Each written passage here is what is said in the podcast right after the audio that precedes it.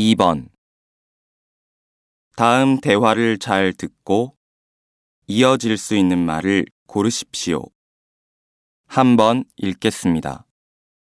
회사 근처에 마사지 가게가 새로 생긴 거 알아요?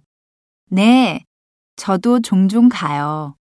하루 종일 컴퓨터 앞에 앉아 있으니까 어깨도 결리고 눈도 피로하고 해서요. 15분 코스가 있는데 가격도 저렴해요.